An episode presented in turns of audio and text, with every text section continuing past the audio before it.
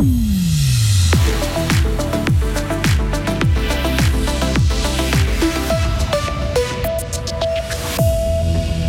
Les salaires devraient être automatiquement adaptés au coût de la vie sans passer par des négociations selon Travail Suisse.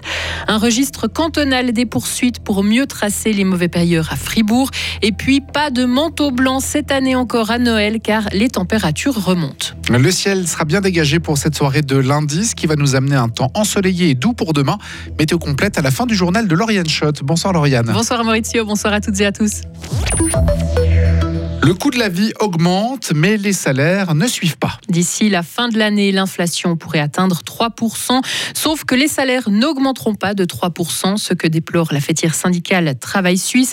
Ils seront augmentés en moyenne de 2,5% grâce aux négociations menées par les syndicats, ce qui ne permettra pas une baisse du pouvoir d'achat. Le responsable économique de Travail Suisse, Thomas Bauer. On a maintenant des augmentations de salaire de 2,5%. Ça, c'est pas assez c'est clair.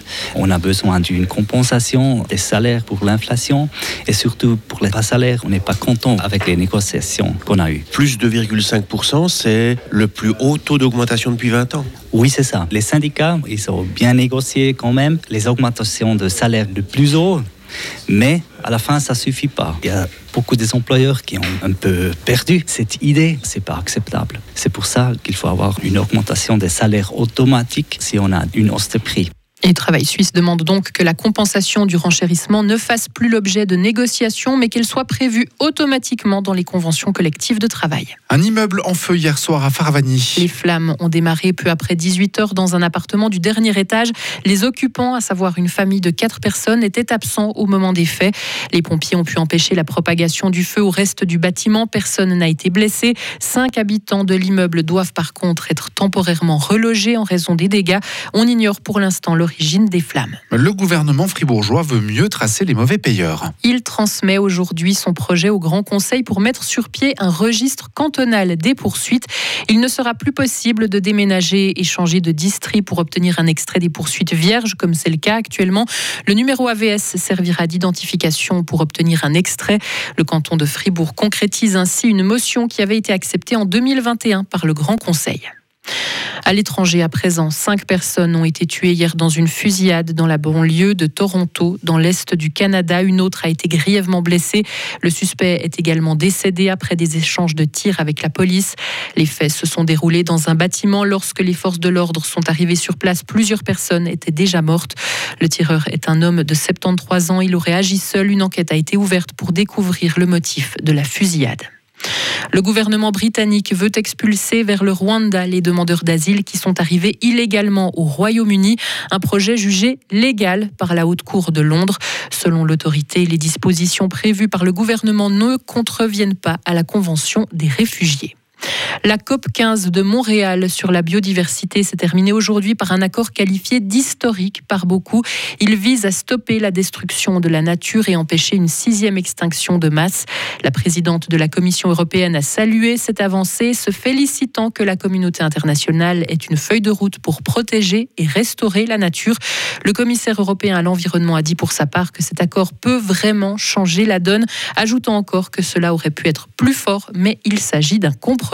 Les Pays-Bas présentent des excuses officielles pour le rôle du pays dans l'esclavagisme. Le Premier ministre néerlandais a parlé de crimes contre l'humanité dans un discours où il s'est adressé à titre posthume à tous les esclaves du monde entier qui ont souffert, aux descendants aussi d'esclaves. Ces excuses officielles suscitaient de vives controverses aux Pays-Bas car les organisations de commémoration de l'esclavage souhaitaient qu'elles se fassent le 1er juillet, date marquant les 150 ans de la fin de l'esclavage. Les utilisateurs de Twitter veulent le départ d'Elon Musk à la tête du réseau social. C'est le résultat du sondage que le milliardaire a lancé. Plus de 17 millions d'internautes ont voté. 57% d'entre eux ont dit la démission d'Elon Musk.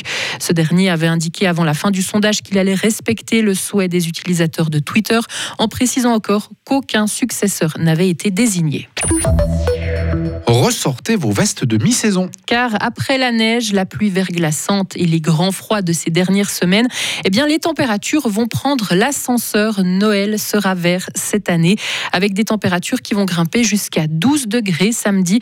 Olivier Dudin, prévisionniste à Météo Suisse, nous explique le phénomène météorologique derrière ce redout. On va entrer dans un courant perturbé de sud-ouest qui va diriger de l'air subtropical doux et humide de l'Atlantique vers les Alpes. Donc c'est une masse d'air assez douce qui vient des, tropiques presque, donc du côté des, Açores et des Canaries. Donc c'est de l'air assez doux qui revient de, depuis le sud-ouest. Est-ce que c'est commun que ça arrive euh, durant cette, euh, cette période-là? Alors le redout de Noël n'est pas une légende, c'est assez commun. Euh, on a eu déjà des Noëls chauds ces dernières années à commencer par l'année passée où la, température était déjà de l'ordre de, 7 degrés. Mais on a aussi eu des Noëls chauds en 2020, en 2019, en 2018, en 2016, en 2015. Donc euh, on voit qu'on a une série de Noëls euh, doux qui se sont produits euh, ces dernières années. Et à Fribourg, le dernier Noël blanc remonte à 2010. Retrouvez toute l'info sur frappe et frappe.ch.